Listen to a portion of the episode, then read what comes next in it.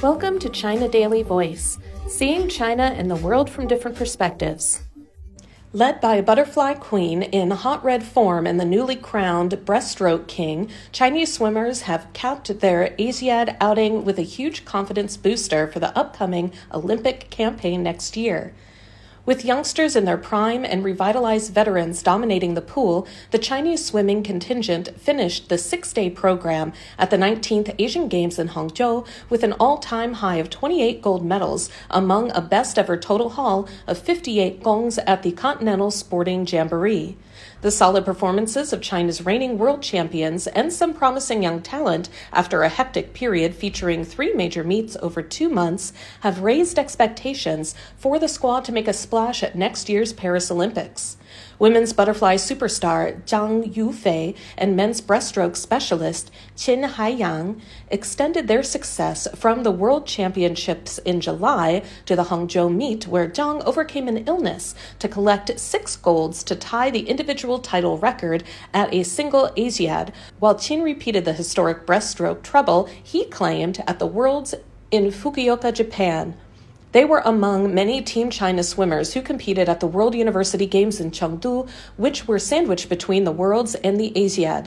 The intensity of competing on the international stage as frequently as we did this year was exceptionally high, requiring a lot of hard work, discipline, and sacrifice to pull it off, which I think we did, Qin said on Friday at the Hangzhou Olympic Sports Center Aquatic Sports Arena after winning the men's 50 meter in 26.35 seconds.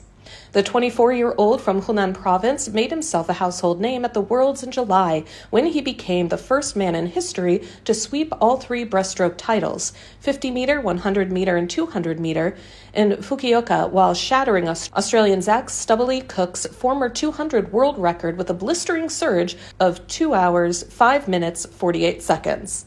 Joining Qin in lighting up the Hangzhou pool was women's reigning Olympic champion Zhang, who collected all three butterfly titles a gold in 50 meter freestyle and two relay wins to equal Japanese swimmer Ikee Rikako's six gold haul at the 2018 Asiad in Indonesia.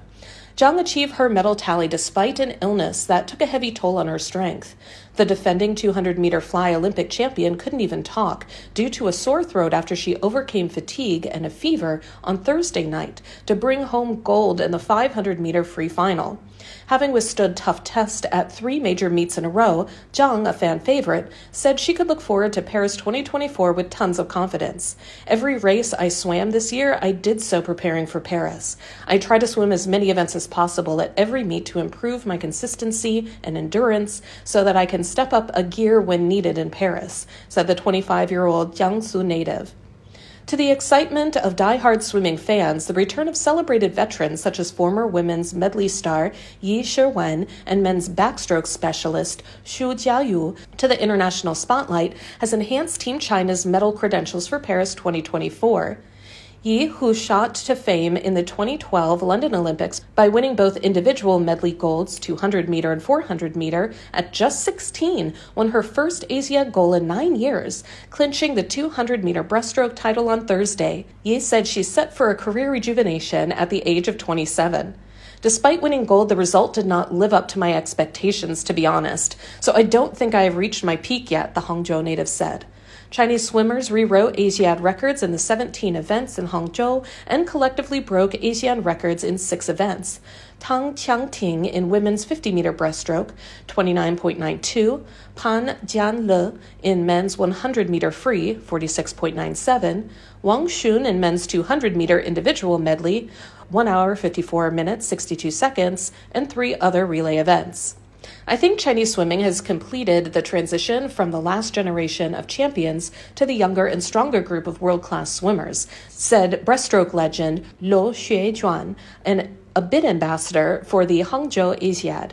We've experienced swimmers remaining competitive and stars like Zhang and Qin in their prime. We have every reason to expect more champions to be crowned at Paris 2024, said Luo, who won the women's 100 meter breaststroke at the 2004 Olympics. That's all for today. This is Stephanie, and for more news and analysis, by the paper. Until next time.